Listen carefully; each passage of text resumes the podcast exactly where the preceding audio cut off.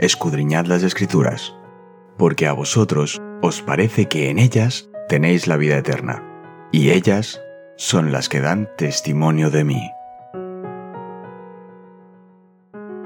Es momento de nuestro encuentro con Cristo.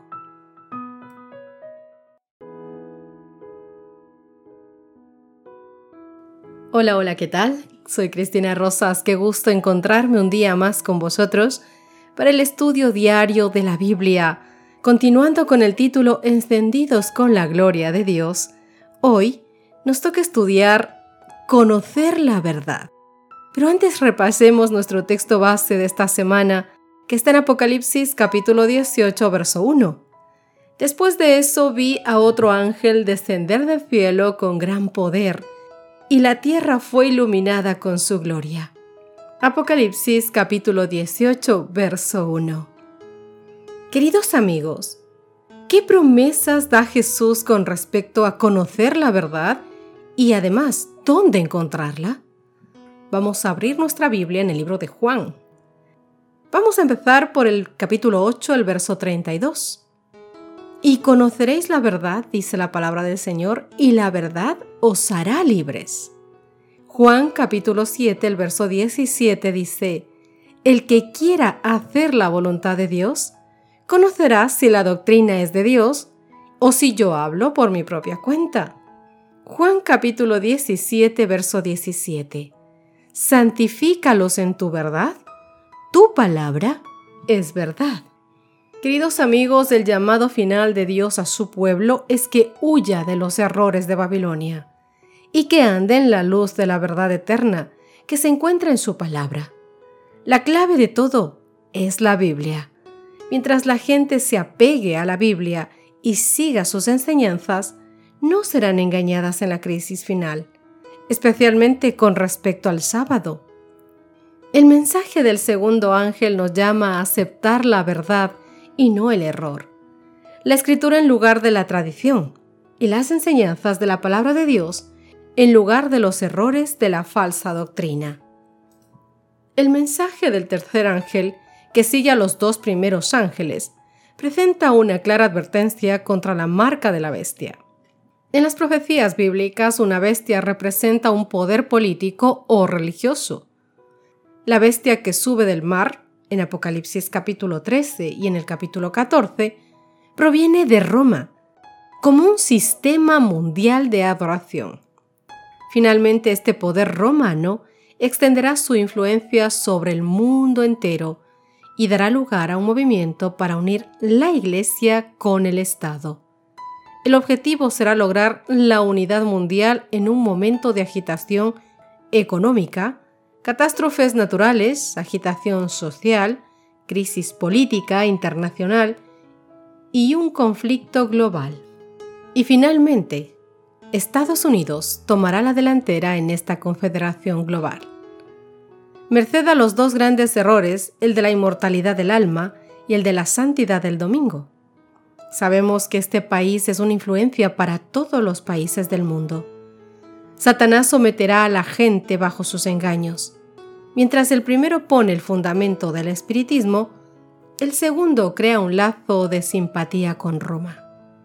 Hasta hace poco tiempo, era increíble, impensable, pensar una alianza entre los Estados Unidos y Roma, ya que Estados Unidos se creó como un país independiente donde acogería a todos los protestantes, con una libertad religiosa como principal pensamiento.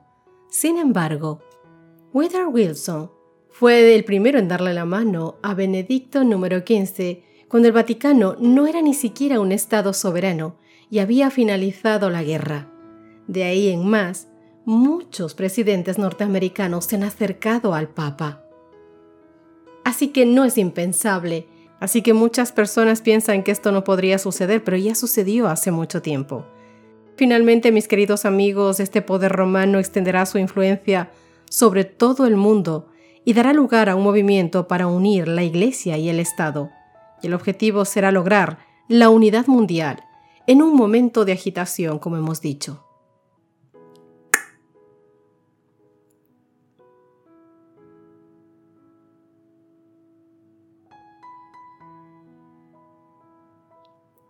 Así que, como hemos visto, no es impensable que los Estados Unidos tomaran la delantera en esta confederación global. Merced a los dos grandes errores, el de la inmortalidad del alma y el de la santidad del domingo. Satanás someterá a la gente bajo sus engaños. Mientras el primero pone el fundamento del espiritismo, el segundo crea un lazo de simpatía con Roma.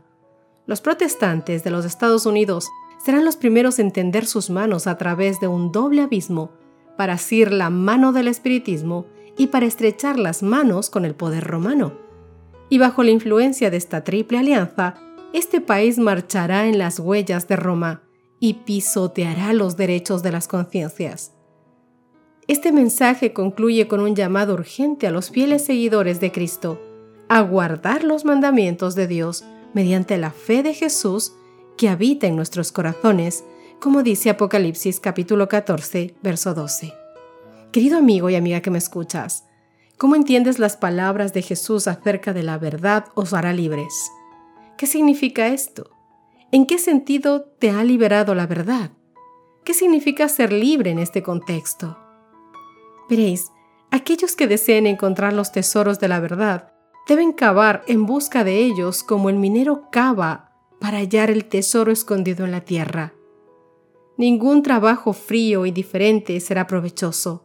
Es esencial para los viejos y para los jóvenes no solamente leer la palabra de Dios de vez en cuando, sino situarla con fervor y consagración, orando e investigando para hallar la verdad, como un tesoro escondido. Los que hagan esto serán recompensados, pues Cristo avivará su inteligencia, ya que sabes que la sabiduría y la inteligencia solamente vienen de Dios. Nuestra salvación depende de nuestro conocimiento de la verdad y contenida en las Escrituras. Es la voluntad de Dios que nosotros poseamos dicho conocimiento. Investigad, investigad la preciosa Biblia con corazones hambrientos. Explorad la palabra de Dios como el minero explora la tierra para encontrar la veta de oro con ansiedad. Nunca abandonéis el estudio hasta que hayáis asegurado vuestra relación con Dios y de su voluntad con respecto a vosotros. Queridos, Cristo declara, y todo lo que pidiereis a mi Padre en mi nombre, esto haré para que el Padre sea glorificado en el Hijo. Si algo pidiereis en mi nombre, dice el Señor, yo lo haré. Juan capítulo 14 versos 13 y 14. Aquellos que claman a Dios por liberación del terrible encantamiento que Satanás deje alrededor de ellos, deben estimar debidamente las escrituras, porque nuestra única seguridad está en recibir toda la Biblia no tomar solamente aquellas porciones separadas que nos vienen bien, sino creer en toda la verdad. Vuestros pies están sobre arenas movedizas si despreciáis una palabra que ha sido escrita. La Biblia es una comunicación divina, es tan un mensaje para el alma como si la voz del cielo fuera oída hablándonos. Es la preciosa carta de amor que el Señor nos dio para que tengamos tranquilidad y sepamos lo que va a suceder y lo que ha sucedido en el pasado y para que vivas un presente creyendo en la voluntad de Dios. Por eso es que debemos con reverencia, pavor y humillación iniciar la investigación de las escrituras a fin de aprender las realidades que serán eternas. Todos aquellos que viajan por el camino al cielo necesitan un guía seguro y la palabra de Dios es eso para nosotros. Nosotros no debemos andar en la sabiduría humana.